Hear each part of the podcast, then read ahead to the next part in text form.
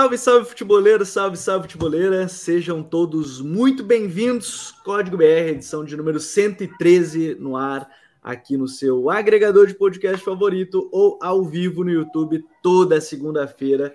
E nessa semana, um tema muito importante, porque a semana foi movimentada em termos de seleção, é, já que o Reginaldo Rodrigues, presidente da CBF, ele confirmou que deve esperar o Ancelotti até junho de 2024, ou pelo menos até 2024, né? Seria a ideia aí do, do presidente da CBF.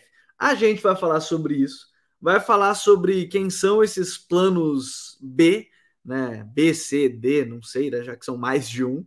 É, a informação também vem junto do UOL.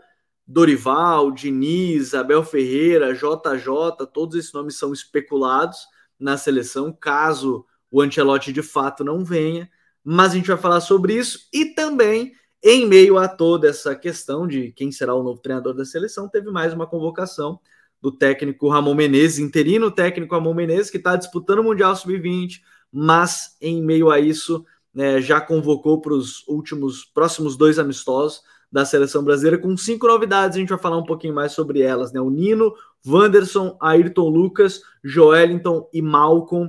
O Malcolm já tinha sido convocado, né?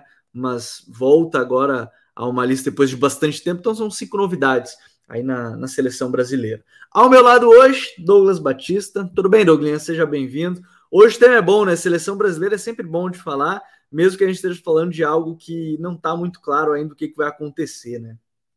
Boa noite, Gabriel. Boa noite a todo mundo que está aqui no ao vivo, que está ouvindo depois. É, isso depois, esse, esse é o nosso podcast, Gabriel, que menos vai ter o risco de envelhecer, né? A gente vai ter um ano aí, você vai poder ouvir esse podcast durante um ano aqui. Não tem BO aqui.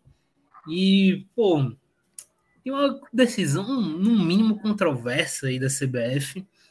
É, confesso que desde cara que já a gente vai apresentar argumentos, mas desde cara eu acho que não me agradou tanto essa decisão da CBF em esperar um ano sem ter garantia de nada, né? Sem ter a palavra de que o treinador vai assumir mesmo. Então, me parece muito mais um tiro no escuro e é muito mais uma falta de confiança em outros nomes, né? Para manter a minha coerência quanto a isso, eu até acho que é uma boa esperar. Porém, eu vou pegar justamente isso que o Douglas começou falando já. Mas eu esperaria se tivesse uma garantia. Ó, junho de dia 30 de junho de 2024, ou 1 de junho, né? Se dependeria de, de ir ou não a final de Champions, por exemplo, da próxima temporada, mas a partir do momento que o Real Madrid não tivesse mais nada em disputa, tivesse acabado o calendário e o Ancelotti tivesse confirmado, eu diria que sim, vale a pena esperar. Acho um grandíssimo treinador e tudo mais. Mas nesse momento, o que a gente tem é especulação. O Ancelotti falando que está muito feliz no Real Madrid nesse momento, apesar dele já ter dito em outros períodos que gostaria de treinar uma seleção, tanto que ele foi especulado na seleção italiana, mesmo com o Roberto Mantini é, lá. É, acho que o grande detalhe é esse, né, Douglas? É a garantia. Se o Ancelotti desse uma resposta e, e, ficasse bem claro isso já externamente, o Real Madrid anunciasse, o Brasil anunciasse que, ó, a partir de junho, o Ancelotti não vai renovar com o Real Madrid, nem vai para outro, ele vai para a seleção brasileira, eu acho que isso já traria uma confiança, porque agora a gente está em meio assim, a gente tem um, ante, um interino que não sabe até quando fica, né? O interino está aí, o, o, o Ramon Menezes está aí. É, muita gente fala que ah, não, vai virar um novo Scaloni, aquela coisa toda. O Scaloni foi mais ou menos assim, né? A AFA não tinha multa, dinheiro para pagar um novo treinador, foi mantendo, mantendo, e, e aí deu no que deu, não foi muito por organização. Mas acho que o que me pega muito nisso que eu até acho interessante esperar o Ancelotti, mas sem garantia alguma eu também fico com esse pé atrás, Luiz. Pois é, Gabriel, porque não é como se você estivesse dando esse tempo para uma certeza. Porque assim, digamos que o Ancelotti tivesse comprometido, beleza. Assim que acabar meu contrato com o Real Madrid, eu vou para a seleção brasileira. Muda completamente de figura, porque você tem um ano, e nesse ano, por mais que as principais preocupações dele seja o Real Madrid, seja o Real Madrid, que seja o clube que ele tem contrato, com certeza iam ter alguns contatos acerca de convocados, acerca até de estilo de jogo que ele gostaria de implementar e que o treinador interino, no caso Ramon ou qualquer outro que venha a ser, possa começar a tentar implementar algo do tipo. E me parece que a CBF está dando muito mais um tiro no escuro, porque ela não tem confiança em nenhum dos outros nomes. É, já teve a informação, por exemplo, de que a CBF não teria interesse no, no Abel, por ser o Abel ser um cara muito temperamental. É, Aí queria o Mourinho. É, não é assim. E pela demora, para mim fica claro que eles também não têm confiança nenhuma nem no Diniz nem no Dorival, que são, é, que são nomes muito bem falados recentemente. É, então, a partir do momento que a CBF não tem confiança em nenhum, é, é eu acho que a CBF está dando um tiro no escuro total, mas porque ela não tem confiança em ninguém. E o que deixa só o cenário muito mais nebuloso, porque, claro, a gente está falando de um ano. Mas se daqui a um ano o Ancelotti falar que não vem para a seleção, você vai ter jogado um ano e três meses. Três não, né? Um mês, né? A Copa acabou em dezembro. Então você jogou um, não, mais de um ano, né? Tá, já tá em maio. Um ano e seis meses. Você joga um ano e seis meses no lixo. Não diria no lixo, mas assim, jogou fora, jogou pelos ares. É, esperando um treinador que não vai comandar essa seleção. Você perdeu tempo de trabalho. Você vai trazer um treinador com muito mais pressão, que ele vai ter pouquíssimo tempo para para ajustar. Para a Copa América, né? É que o grande detalhe seria a Copa América, né? Ele viria para a Copa América de 24, se eu não me engano, se fosse o caso. É, então, assim, eu, eu acho meio complexo essa, essa forma da CBF esperar. A menos que tenha alguma informação que a gente ainda não sabe. Dele tá inclinado a aceitar ou não. Isso aí a gente não sabe. É, mas a princípio, com todas as informações que a gente tem, eu acho, eu acho meio insano. Porque assim, eu não acho um ciclo de três. É que até, deixa eu ver aqui, a gente está falando de junho de 24, Copa do Mundo em, em junho, julho de 26. Eu até não acho dois anos pouco para um ciclo. A gente viu seleções campeãs com ciclos menores, seleções que foram longe com, com ciclos menores, e na teoria, na teoria, o Ancelotti trabalha com as principais estrelas dessa próxima geração, né? Que é o Vini, o Rodrigo, quando eu falo de ataque, né? O Vini e o Rodrigo, principalmente, mas a gente pode falar da defesa que tem o Militão, trabalhou muito tempo com o Casemiro. Então, na teoria, né, eu, eu, até acho que isso não influencia tanto, porque ele é um treinador também que se adapta muito a, a aos diferentes contextos. É, mas aí, fazendo aquele advogado do diabo pelo outro lado, tá, não vamos esperar, tá, não vamos esperar muito tempo, tem uma Copa América aí que talvez tem o outro lado, né, também, o Brasil perdeu a última Copa América para a Argentina, jogando em casa, Talvez tenha aquela pressão também de voltar a ganhar a Copa América, mesmo que tenha vencido em 2021. 2020, 2020. A gente ganhou a Copa América 21, mas ganhou em 2020. É, mesmo que isso tenha acontecido, né, Douglas? É ok, vamos garimpar no mercado. Depois a gente pode falar até um pouquinho mais que o Ancelotti poderia potencializar nesse, nesse elenco.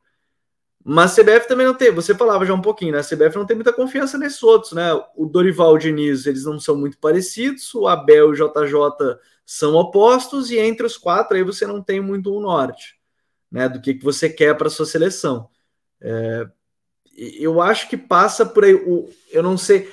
Eu acho que a CBF não foge desses nomes, ok? Desses quatro que eu tô falando: Dorival, Diniz, Abel e, e Jorge Jesus, porque não vai arriscar um nome que não é tão conhecido a cenário nacional.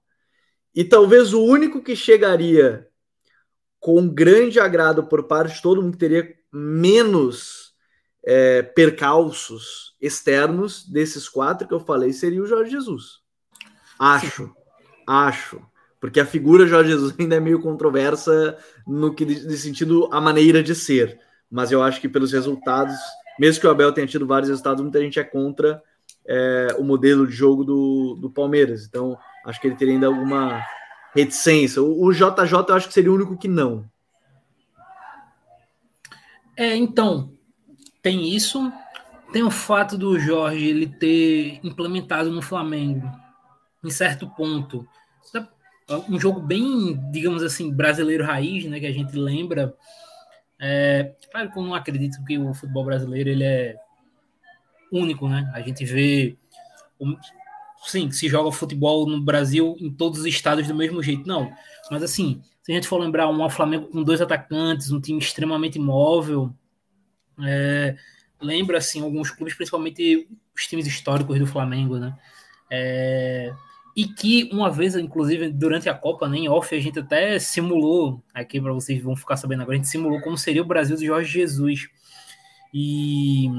Seria bom. Seria bom. No papel seria bem interessante o que a gente montou.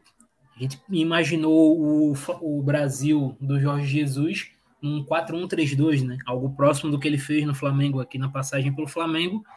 E deu, deu, deu liga, assim, na cabeça, né? Mentalmente daria match todos os jogadores. Então, é um, seria, faria muito sentido. No caso do Diniz, eu acho o Diniz um, um cara que tá evoluindo, evoluiu muito na carreira. Apesar dos últimos cinco jogos do Fluminense, cinco, seis jogos, não terem sido bons em termos de rendimento, para além de resultado, o rendimento não foi satisfatório. É, mas eu acho que o Diniz é um cara que precisa de, do dia a dia, do tempo, de conversa, porque é, é o jeito dele jogar. Ele é um cara que pega muito no, no ser da pessoa, né? E isso eu acho que precisa muito da, da confiança, da confiança dele que ele consegue no dia a dia. O Dorival, eu acho inclusive, Gabriel, o Dorival é um nome superior ao Diniz, pensando em nível seleção, porque o, o Dorival é um cara de encaixe imediato em qualquer clube que ele pega. Isso é impressionante. Vale destaque, né? A gente viu isso hoje. Até é melhor começo de um treinador no século, né? No São Paulo. Exatamente. Então, assim, ele é um cara que tem esse impacto inicial muito rápido. E ele é um cara que consegue se adaptar muito também ao seu, ao seu elenco, a forma que seu elenco pode jogar, os jogadores que tem disponível. E também é um cara que trabalha individualmente bem jogado com jogadores jovens, o que é algo imprescindível para um Brasil que vai estar, não diria em reformulação, mas com vários jogadores alçando a etapa é, subir de nível, né? Alcançar a próxima etapa. Então, o Dorival é um nome que é, dentre os disponíveis, assim, dentre os nomes óbvios, digamos assim, fora o Ancelotti, ele é um dos nomes que mais me agrada. Porque ele tem um, um estilo, o jeito dele trabalhar é, me faz crer que ele daria certo no modelo de seleções. Agora, por exemplo, Abel e Diniz, eu acho que são caras que precisam do dia a dia, de estar tá vendo os jogadores diariamente, estar tá conversando com eles. É, o, o, nesses nomes, assim, eu vejo que nos comentários aqui no podcast, inclusive, citam outros. Citaram Luiz Henrique, citaram o Sarri, citaram o Galhardo, o Gajardo, né, o, do, o que era do River. Acho particularmente, acho que desses três, só o Luiz Henrique seria, ah, se abriu conversa, se falou sobre isso, mas se a gente olha esses quatro principais nomes que são falados, o Dorival, inclusive, acho que ele era o favorito depois da Libertadores com o Flamengo. Eu não sei o que aconteceu no meio do caminho aí, mas eu tenho essa impressão. Isso é uma impressão, isso é feeling, isso não é nenhuma informação. Se eu tivesse informação, estaria, pô, teria até bem informado se eu soubesse alguma nesse momento, mas faz tempo que eu não trabalho como repórter nesse caso.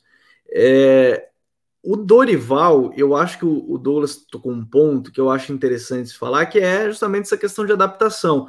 E o Dorival ele já tem bastante experiência nesse, nesse sentido.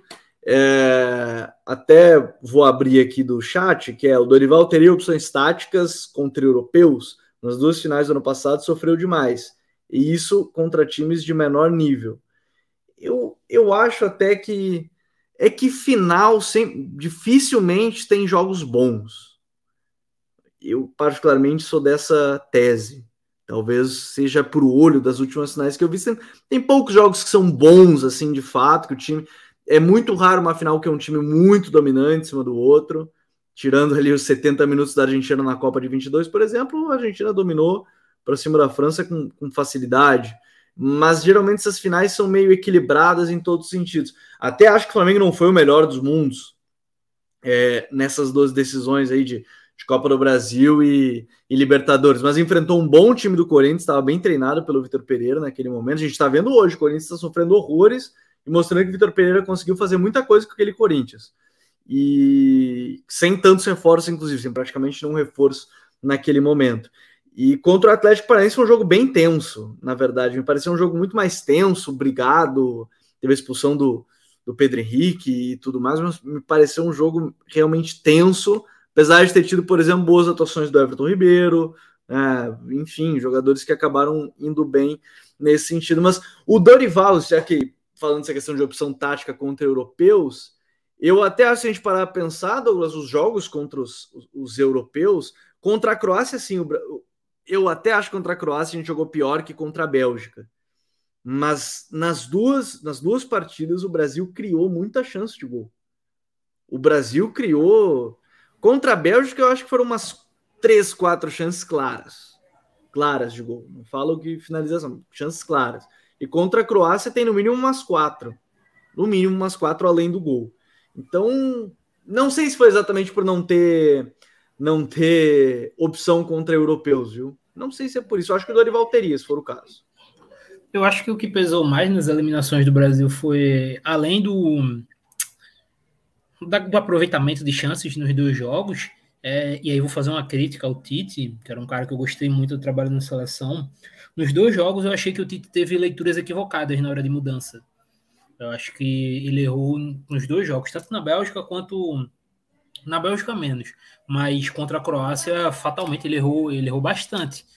É... Mas de forma geral não foram jogos que o Brasil foi pavoroso, digamos assim. O que pode deixar o pessoal com o pé atrás, e aí hum, sem julgamento nenhum, é que foram eliminações para nenhuma seleção que a gente considerava do top 1, né? Do top claro. 3 ali. Claro. Então, a partir do momento que você não enfrenta nenhum top 3 e tem essa dificuldade, traz um tipo de, opa, beleza. Como seria contra uma equipe do, do top 3 ali? O top 3 da Europa hoje seria o que? Seria França, Inglaterra e. Não sei. Top 3 seleções? É, seria França, Inglaterra. Argentina, né? Não, falando em Europa, pô. A gente nem ah, joga Europa, toda semana. França e Inglaterra e você coloca aí a. É que a Alemanha não está muito bem, tem reformulação também. A Espanha também. Portugal mudando de treinador também. Cara, vamos, vamos colocar aqui a Inglaterra e França, que fizeram é. uma, das, uma das quartas de final? Quartas de final. Isso, foi um dos melhores jogos da Copa, inclusive. Oi? Como o Brasil não enfrentou nenhum desses times de altíssimo nível é, da Europa, causa realmente um pouco de, opa, um sinalzinho de alerta da galera. É... Mas eu não acho que seria um sofrimento tão gigantesco. Eu acho que dá para fazer coisas, principalmente com o nível de talento que o Brasil tem. O Brasil tem muitas opções, principalmente do meio para frente. Apesar de não estar concordando com, com a convocação por parte ofensiva do Ramon. Eu gostei das, das outras, dos outros setores, mas o ataque não, não desceu. Não. é, não, e, e, eu acho que é bem isso, porque assim, todas as seleções estão passando por reformulação agora, com exceção da França, que manteve o Deschamps, com contrato até 2026, 2024, perdão, que é até o final da Euro. E a Inglaterra. A Inglaterra manteve o Southgate, agora já me. Já até me, me derrubou essa, mas assim. Manteve. Manteve. Manteve, né? Manteve, manteve, tá certo. Então, assim, Espanha mudou e já tá quase mudando de novo, né? Eu tava lendo umas notícias que o Luiz de la Fuente já está balançando no cargo, não gostaram dele no vestiário, ficaram com sensações ruins no, nos jogos mais recentes. E a Holanda manter a, a, Holanda foi o último trabalho do Van Gaal, vem um novo treinador. Portugal vem agora com, com o trabalho do Roberto Martins, com três zagueiros, já fez o seu primeiro jogo, então primeiros jogos. Então as outras seleções também estão reformulando. E aí, se a gente olhar, a gente falou do, do Dorival, do Diniz, se a gente olhar o, o, a gente falou um pouquinho do JJ, a gente falar do Abel, sabe que o Abel, eu, eu concordo também que essa parte que você falou do, do de precisar o dia a dia, porém tem algumas coisas no Abel que eu acho que não fazem necessariamente necessidade desse dia a dia, porque é, o Abel da seleção acho que seria diferente do Abel do Palmeiras. Acho. Tanto é que quando ele começou a receber jogadores mais ofensivos, o time do Palmeiras começou a ser mais ofensivo. Acho que se ele tivesse peças como Neymar, Rodrigo, Vini, todos os atacantes que a gente tem à disposição, eu acho que seria um pouco diferente. E aí talvez ele não precisasse tanto do, do dia a dia. Mas, mas é, eu, e eu até acho, por exemplo, o jogo contra a Croácia, depois se ele tivesse feito 1 a 0 seria bem diferente a forma que ele ia fazer o time jogar. Ele não ia colocar tanta gente à frente da linha da bola naquele momento, ia ser algo, algo diferente naquele momento. Mas a minha única questão com o Abel é a relação dele externa. Acho que se ele fosse treinador, teria resultados. Com, eu, eu não digo com certeza, porque eu também acreditava que o Tite poderia ter. Então seria errado eu dizer que sim. Mas eu acho que o Abel teria resultados, mas eu não sei. Eu tenho a impressão que a relação dele seria meio Mourinho naquela época de Real Madrid. Um negócio meio bélico. Seria uma relação muito bélica, e eu acho que tudo que a seleção menos precisa agora é algo bélico. Precisa de algo mais tranquilo. Eu acho que tem algumas coisas no Abel que me, agra é, que me agradam é, em termos de seleção. Acho que a principal é a forma que o Abel consegue se planejar para um jogo mata-mata, para um jogo pois tudo é. ou nada. Quando o jogo vale, quando é tudo ou nada, o Abel consegue se planejar de forma que eu vejo poucos, eu vi poucos fazerem aqui, dos nossos lados aqui, né? É, então, isso pensando num, numa Copa do Mundo, numa Copa América, que são torneios de tiro curto, que tu tem que fazer mudanças rápidas. É, sim, como o próprio Tite falou que ele tinha aprendido 2000 para 2022, né? Que era a ideia de que você não pode atrasar uma mudança. Você viu, disse, pô, não tá dando certo, esse cara tá rendendo mais, eu tenho que mudar, ou tal coisa não tá, não tá E aí ele até se afobou, talvez, numa. Exato. Então, o Abel ele é um dos caras que e no Brasil ele é o melhor nesse ponto, de, nesse tipo de planejamento. Então, nisso, pensando em seleção, é muito bom. É, a questão do Abel é, é justamente como tu, tu, disse, o temperamento dele é uma loucura. É um cara completamente. E eu nem tô dizendo que tá certo ou errado, tá? É só porque seria. O ponto aqui é, é que seria assim. Não é nem que eu tô dizendo que o Abel não deveria ser assim, nem nada, é só porque seria. O ponto é que ele é assim e ninguém vai mudar esse jeito dele com Quantos anos o Abel? O Abel Ferreira já tem seus 50, 44, é jovem ainda, já quis botar muita idade no Abel. Ele não vai mudar o jeito dele. Então, eu, eu tenho a impressão que o Brasil não precisa hoje desse clima meio bélico, meio como era o Dunga brigando com a imprensa toda hora e tudo mais. E, e tem um porém também do, do Abel, é que, ok, que ele é muito bom nos pontos corridos com o Palmeiras, mas pontos corridos com a seleção é, poderia causar, digamos, a, a raiva, não diria raiva, mas a incerteza das pessoas com certos jogos que, digamos assim, não seriam tão agradáveis visualmente. Porque o Abel, em jogo mesmo de pontos corridos, ele tem a ideia de, pô, beleza, tal resultado, o empate é bom para mim. Ah, um Brasil lá, e Bolívia, Brasil e Equador fora, Brasil e Argentina, ele ia, com certeza, com certeza. E aí, e aí ia causar um, um clamor negativo muito grande contra ele. Não. E, e, e assim, é, para mim tem um outro ponto, e aí agora eu já quero voltar à questão Carlo Ancelotti, voltando a esse tema, já que a gente falou dessas opções. Essa, essas eliminatórias, elas são basicamente jogos. Eu não vou dizer que é jogo treino, tá? Mas é que o Brasil vai classificar. Vamos classificar sete seleções, gente. Sete de dez e uma na repescagem na América do Sul. A chance do Brasil não estar entre os sete primeiros colocados nas eliminatórias da América do Sul, ela. Isso aqui vai virar um corte daqui a três anos? Não. Não vai virar, porque assim, o Brasil não vai ficar. Não vai ficar. É, nem com o, Dunga, que foi demitido para a chegada do Tite, o Brasil chegou a ficar em abaixo de sétimo. O Brasil era sexto naquele momento. Fora da Copa, inclusive, mas agora ficar em sexto tá na Copa ainda. Inclusive, tá na Copa de 26 ainda. E o Ancelotti, eu tenho uma questão que, uh, que a gente pode falar até um pouquinho mais, porque eu, eu tenho a impressão que a visão maior do brasileiro sobre o Ancelotti é que ele é um treinador que vai esperar sempre o adversário e vai buscar contra-ataque. Mas, de maneira geral, ele não é exatamente esse treinador, né? Ele diz que ele gosta de se adaptar muito aos jogadores que ele tem. O que ele fez que ele esperava muitos adversários para usar o Vini porque o Vini ainda não estava nessa fase agora que ele já estava numa fase boa, mas ainda não era o Vini que decidia jogos a granel, todo jogo, todo jogo, todo jogo. Era o Vini que decidia muito em transição, só que agora o Vini também decide jogos em espaço curto, em, em lance de dois contra um, às vezes contra ele. Então, ele até, eu acho que nesse ponto ele vai se adaptando de maneira geral, né? Sim, total. E assim, Gabriel, é...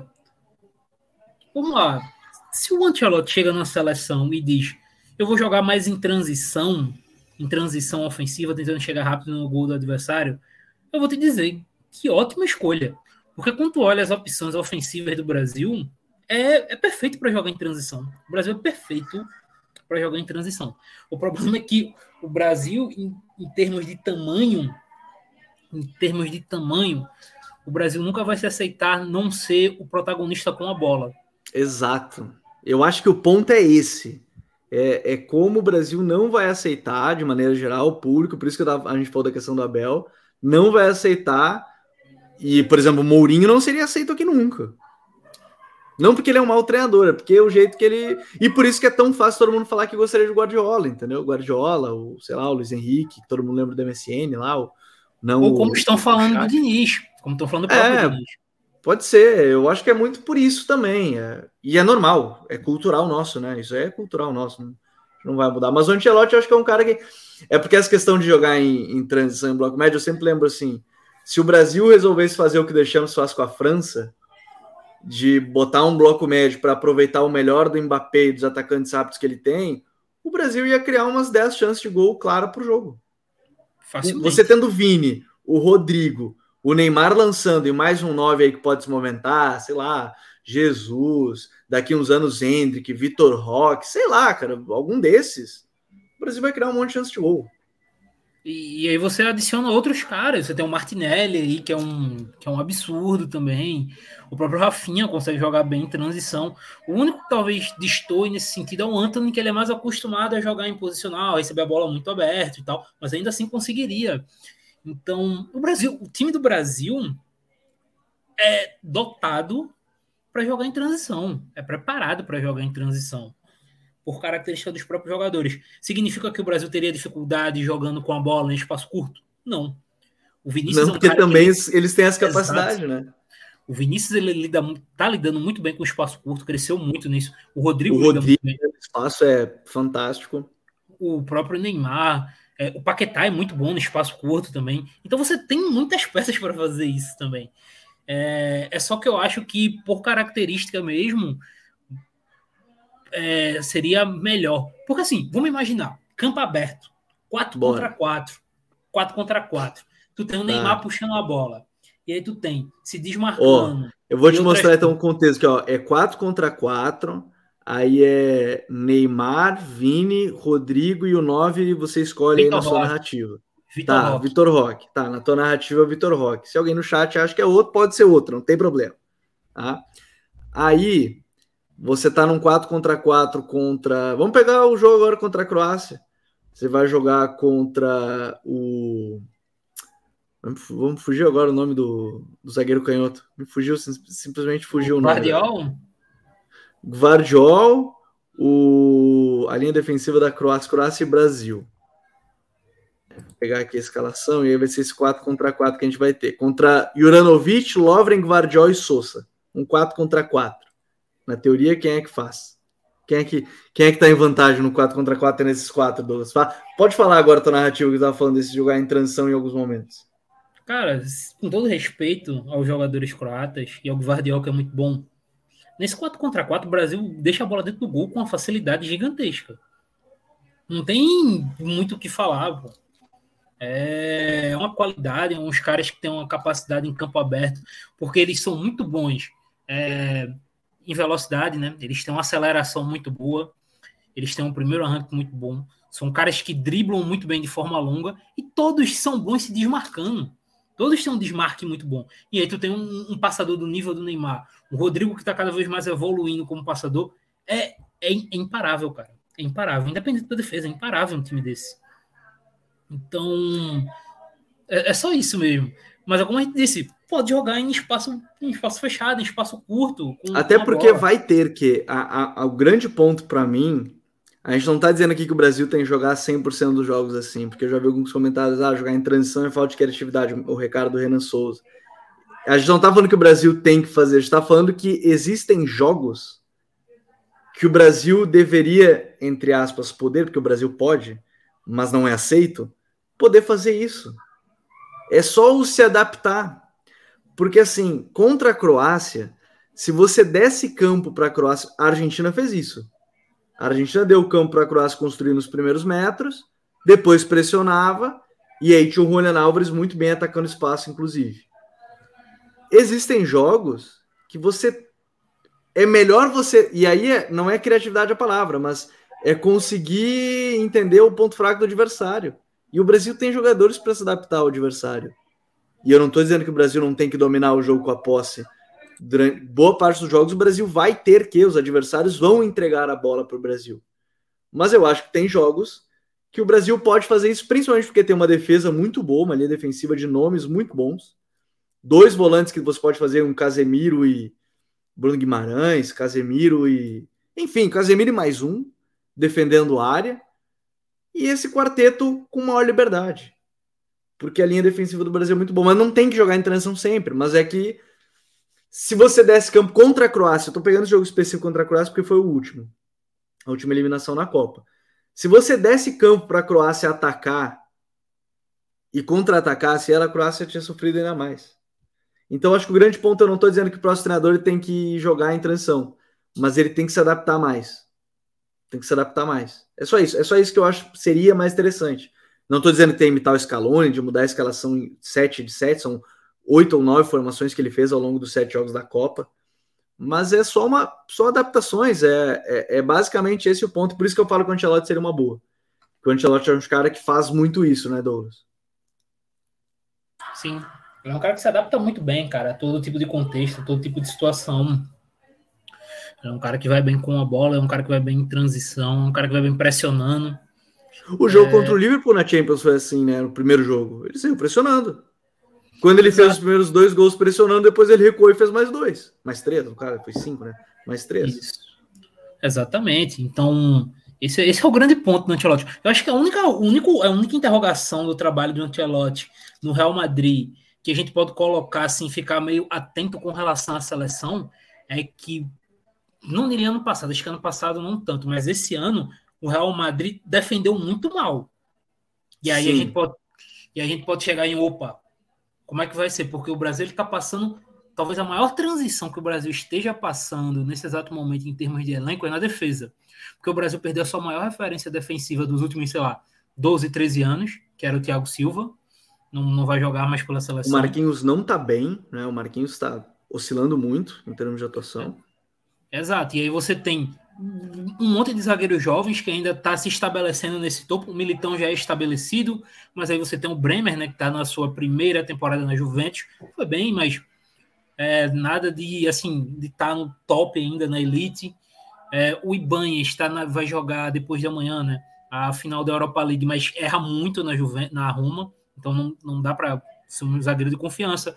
O Nino tá chegando lá, né? Tá chegando, acho que logo logo o Nino vai para a Europa, um cara que tá jogando muito bem mas é um cara início de carreira. O Beraldo é um cara início de carreira. Então, é o setor que mais vai reformular ali na seleção, que mais provavelmente é o que mais vão rodar peças por ali, é, inclusive nas duas laterais. Bom destacar.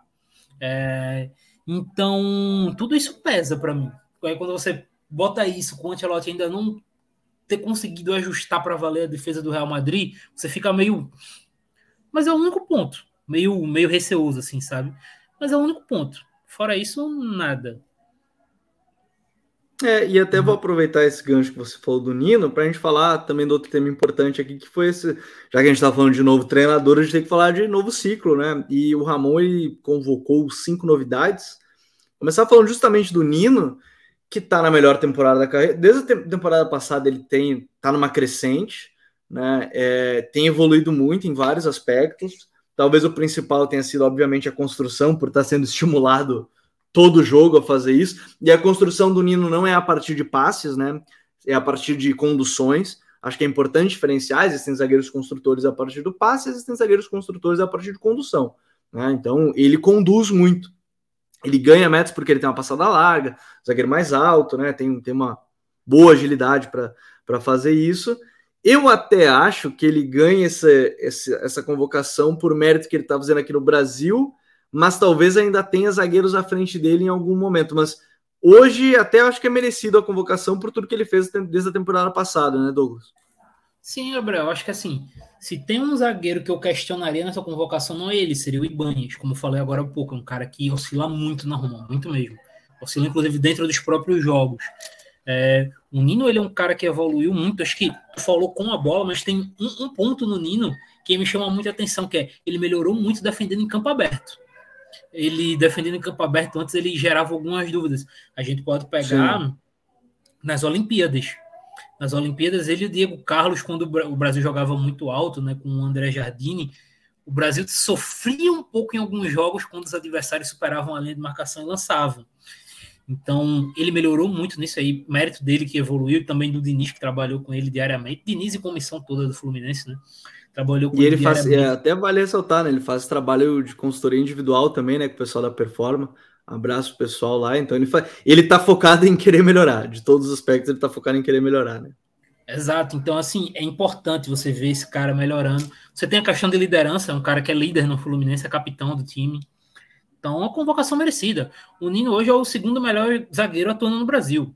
Acho que dá para cravar isso. O melhor, não tem o que discutir, é o Gomes.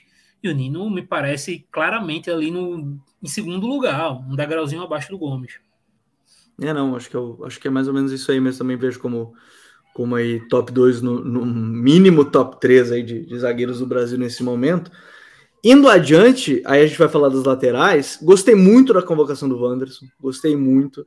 É, o Wanderson aqui no Brasil ele foi pouco aproveitado naquele momento do Grêmio, porque tinha o Rafinha, o Grêmio queria algum jogador mais experiente na posição, mas o Wanderson já dava muita pinta de ser um lateral de muita qualidade. Não por acaso ele saiu por um preço alto, né? Praticamente 10 milhões de euros para um lateral não é um valor baixo.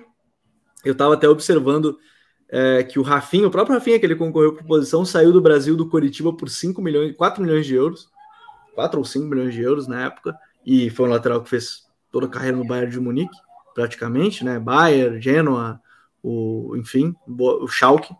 É, mas eu gostei muito, e vale ressaltar, né? O Wanderson, quando chegou na Europa, começou a jogar como ponta, vários jogos como ponta, e se a gente sentia falta, se muito torcedor brasileiro sentia falta depois da, da saída do Daniel Alves de um lateral agressivo, ofensivo, porque o Danilo é um lateral mais de base da jogada, de construção. O Wanderson é esse cara, né? O Wanderson é o lateral para chegada, lateral de drible, lateral de finalização, é lateral de, de muita valência ofensiva, né? Acho que a palavra que define o Wanderson é potência, né? É um cara de muita potência, é um cara que chega muito na linha Passada larga também, né? Exato. Então, é, é, faltou um pouco no Brasil disso, né? Nos dois lados, tanto o Alexandre quanto o, o Danilo não eram laterais de chegar tanto assim à linha de fundo. O Alexandre até um pouquinho mais. É, mas fez um pouco de falta essa opção de variação, digamos, que pô, o Alexandre não tá, então o outro lateral que entra é um cara um pouco mais agressivo. Tinha o Arana, mas o Arana se machucou. A mesma coisa pelo lado direito, o lado direito não tinha. É, tanto que quem jogou pelo lado direito foi o Militão, né, também, que era um zagueiro que fazia a base. O Brasil não, faz um tempinho já que o Brasil não, não produzia esse lateral de muita chegada à linha de fundo com qualidade.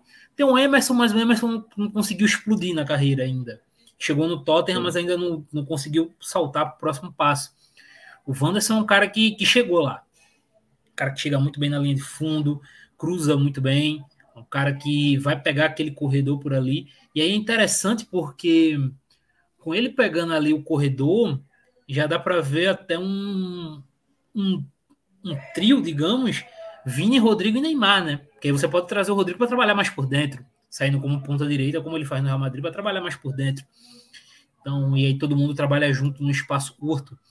É, eu gostei dessa convocação do Wanderson, principalmente para as opções que o Brasil tem pelo lado direito.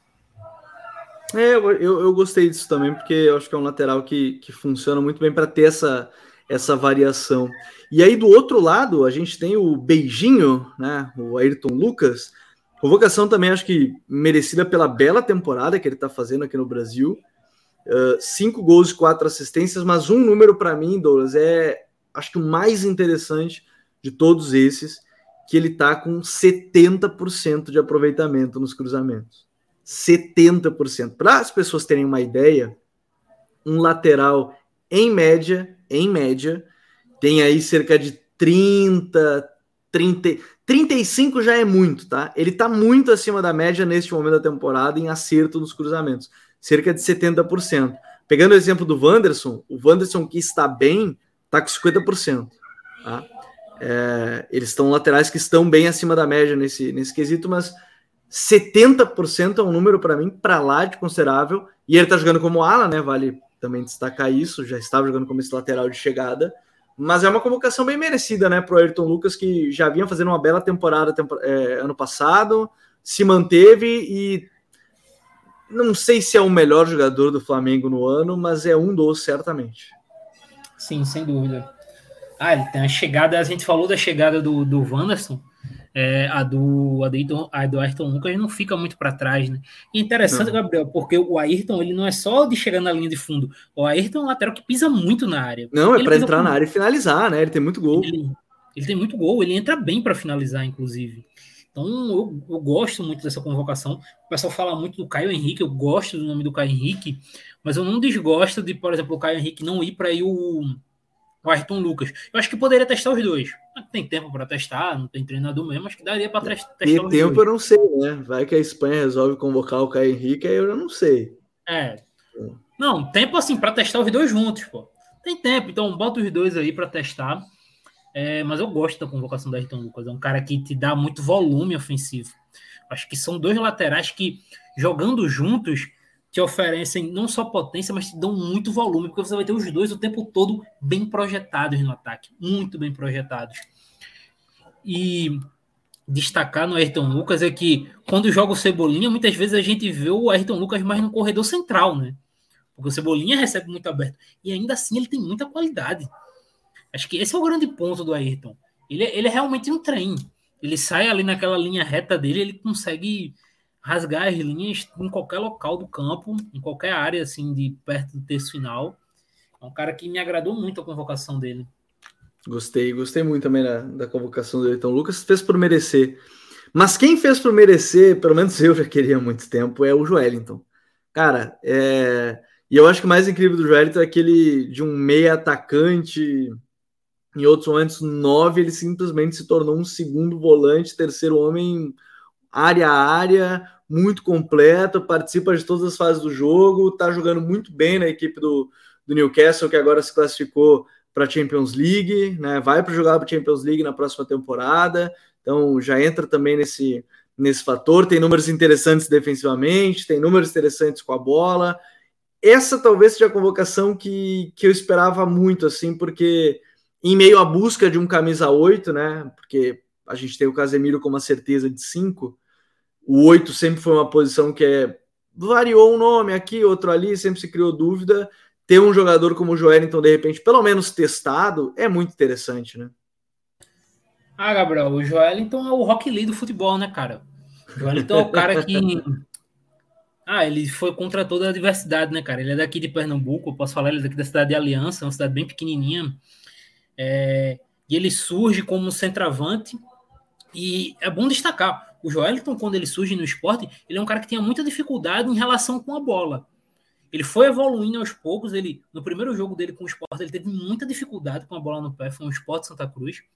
E com o Eduardo Batista, ele foi evoluindo cada vez mais nessa questão do toque com a bola. Ele sai para a Alemanha, fica um tempinho emprestado na, na Áustria, volta para o Hoffenheim, e aí com o Nagelsmann, é, ele usa mais. Isso, obrigado. Ele bota ele mais como um segundo atacante, não é um centroavante. Ele jogando mais atrás de um, de um 9, e aí ele vai melhorando, vai criando, vai crescendo, vai para a Inglaterra, depois ele não, não vai bem como centroavante, e aí o Ed Howe conversa com ele, ele vai trabalhando cada vez mais, recua para jogar como volante, joga como ponta agora também. Então, você vê que ele é um cara que rodou várias posições. A gente já viu o Joel então jogando como nove, como ponta, como um meio atacante barra segundo atacante, como um volante. É, é um cara que simplesmente fez tudo e se esforçou para estar tá ali, né? É, eu fiz a comparação do Rock Lee, porque o Rock Lee é meio que isso. O Rock Lee é o cara que ele quer ser aquilo, então ele se esforça o tempo todo. E a gente falou do Nino, que é um cara que tem a, análise individual, o Joelito ele tem tudo. O Joelito ele tem o personal trainer dele, o nutricionista dele, a galera da análise de desempenho dele, ele tem uma equipe, um staff dele só para isso. Ele é um cara que se preparou para isso. Você vê que fisicamente ele ele realmente se destaca até no meio da Premier League. Então, Sim. é, é, não, e ele ele quis fazer isso ele, ele, ele, se preocupou em, em, melhorar, porque eu gostei dessa parte do, do Rock Lee, porque eu acho, acho muito interessante falar sobre isso, porque é um jogador que se adaptou é, não reclamou das mudanças agora com o Ed Howe, né? Colocando ele, foi recuando ele. E aí tem um outro ponto. Ele é ao lado do Bruno Guimarães. Se a gente pensa que seleção tem pouco treino, ele tá ao lado de um cara que é convocado regularmente hoje. E que são amigos, né? Eles parecem realmente serem muito próximos diariamente no dia a dia. É, e que conseguem ligar bem um com o outro. Eu gosto, de, eu gosto disso aí. Acho que o Bruno Guimarães ele fez uma Copa abaixo do que ele poderia. Acho que para mim ficou muito claro nos jogos que ele entrou. Mas pelo nível que ele vinha atuando na Premier League, ele merecia esse, esse retorno à seleção. Acho que ele e o Joelton juntos pode ser interessante ali. Não sei como, não sei se o Bruno como um 5, como vinha sendo no Newcastle, o Joelton como interior, mas eu gosto dessa, dessa vinda dos dois aí. Também gosto, acho que é uma boa para testar. E por último, o Malcolm, né? O Malcolm é campeão olímpico, né, com a seleção brasileira. Já vale ressaltar isso, não é um jogador que não está acostumado a vestir a camisa da seleção. Nessa temporada, os números deles foram fantásticos, diga-se de passagem, né? O jogador brasileiro com mais gols em ligas europeias em 22 23, foram 23 gols marcados pelo pelo Malcolm. Só que aí para mim o que mais chamou a atenção, ele marcou 23 gols na liga ou na Copa, né? São 24 gols na temporada em 33 jogos. Só que desses 24 gols, Douglas, o XG dele foi 14, ou seja, ele fez 10 gols a mais do que as chances esperadas, né? Que a gente fala que é o XG. É... O Malcolm, ele parece ser uma opção de briga por posição com o próprio Martinelli, né? Aquele ponto esquerda que joga pelo lado esquerdo mesmo, canhoto, pode jogar pelo lado direito cortando para dentro, mas é uma opção desse ponta de velocidade, de chegada, de poder atuar pelos dois lados, mas também ser ao pé natural, principalmente. É uma opção interessante. Não sei também se vai manter aí convocações, mas é uma opção interessante. Sim, é, principalmente por ser um ponta com muita relação com gol, né, Gabriel? É, se a gente pega aí até a, pró a, própria Copa, né? Não, deu, não vou nem pegar a Copa, vou pegar a temporada como exemplo. O Anthony, por exemplo, foi um cara que não teve tanta relação com gol. O Anthony participou diretamente de sete gols no Manchester United. O Rafinha participou de mais gols pelo Barcelona, se eu não me engano, mas ainda assim menos que o Malcom.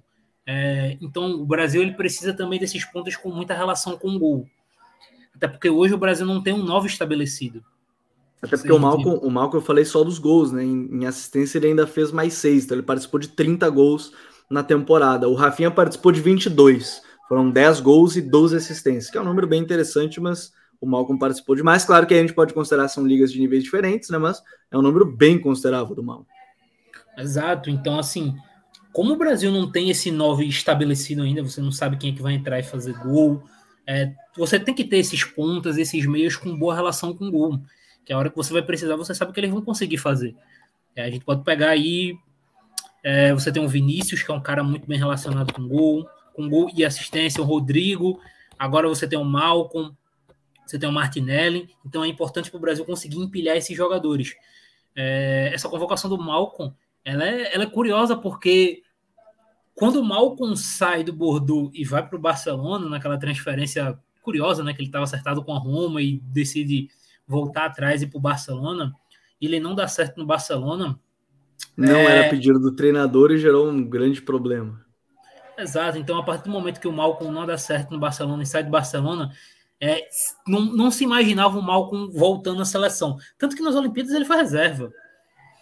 Não foi reserva nas Olimpíadas? Foi, né? O, o titular era o Anthony. Foi, foi, foi. Ele entrou no segundo tempo e decidiu no segundo tempo.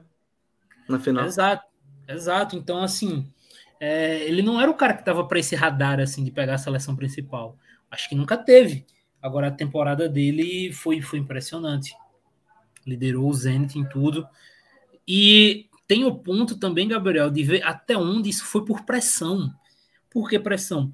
Porque a Federação Russa chegou a consultar o Malcolm para ver se ele iria defender a seleção russa.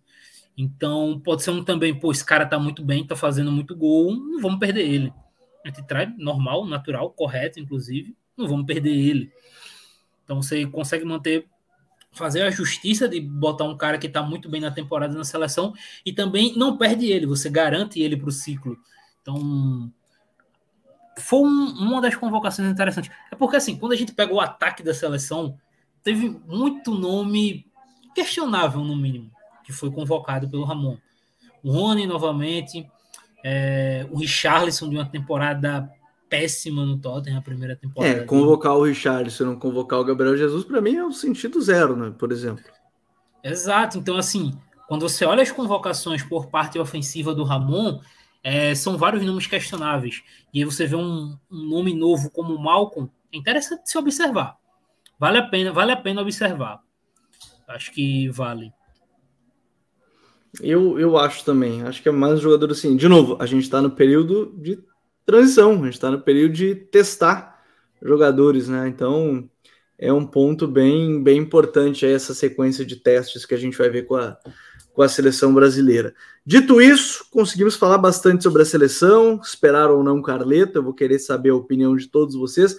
Na enquete, na enquete, a gente fez ao longo do programa, não, 60%. Não deve esperar pelo Carlo Ancelotti. Essa foi a maioria dos votos do, do torcedor que acompanhou aqui o, o Código BR ao vivo toda segunda-feira. Se você não acompanha ele ao vivo, primeiro que é um erro seu, se deve acompanhar ao vivo, Código BR. Segundo, que se você não sabia disso, aí agora você sabe, toda segunda-feira a gente está aqui ao vivo, está acompanhando na terça-feira já no agregador de podcast. Mas no voto popular, 60% das pessoas disseram que não devemos esperar Carlo Ancelotti até junho de 2024, que seria o encerramento do contrato dele com o Real Madrid. Vamos saber agora a história nas próximas semanas. O The Athletic soltou uma matéria agora há pouco que o Ancelotti quer resolver o quanto antes seu, a formação do elenco do Real Madrid para a próxima temporada, mas também o seu futuro. Achei bem interessante que eles falam um pouquinho mais realmente do futuro dele. Tenho a impressão que ele não renova, de fato não renova. Então, talvez a gente tenha novidades aí nas próximas semanas quanto a Carlo Ancelotti. Douglas, valeu, meu parceiro. Voltamos na semana que vem para falar um pouquinho mais sobre isso. Ah, valeu, Gabriel. Valeu todo mundo que chegou até aqui, seja no ao vivo, seja no gravado. É sempre um prazer. Acho que valeu a pena, deu para a gente abordar legal essa questão do, do Ancelotti, de qualquer outro técnico que possa vir à seleção. Acho que por mais que não tenha unanimidade, a gente tem nomes interessantes aí. E falar um pouco da convocação do Ramon, né? Acho que foi uma convocação melhor do que a primeira, apesar de alguns nomes questionáveis, sempre vai ter.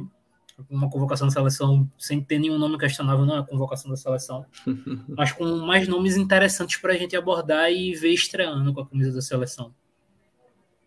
Vai ser legal, vai ser legal para a gente acompanhar bastante nas próximas semanas e os próximos dois jogos amistosos da seleção brasileira. Então, futeboleiros e futeboleiras, obrigado mais uma vez, todo mundo que nos acompanhou. A gente volta na próxima segunda-feira no YouTube, ao vivo, e na terça-feira aqui no seu agregador de podcast favorito. Um grande abraço a todos e até a próxima. Valeu, tchau!